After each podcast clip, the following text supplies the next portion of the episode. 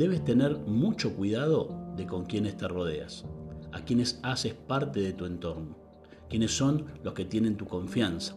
Lamentablemente hay personas que son lobos vestidos de ovejas, personas manipuladoras que te harán creer que tus razones no tienen fundamento, que lo que dices no es tan así, que no tienes argumentos válidos, personas que al ser descubiertas en su actitud de lobos dirán, ¿crees que yo te haría algo así? ¿O piensas eso de mí? Se victimizarán de esa forma.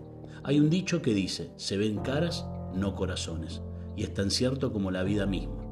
Cuídate, sé selectivo entonces de a quienes dejas entrar en tu círculo íntimo.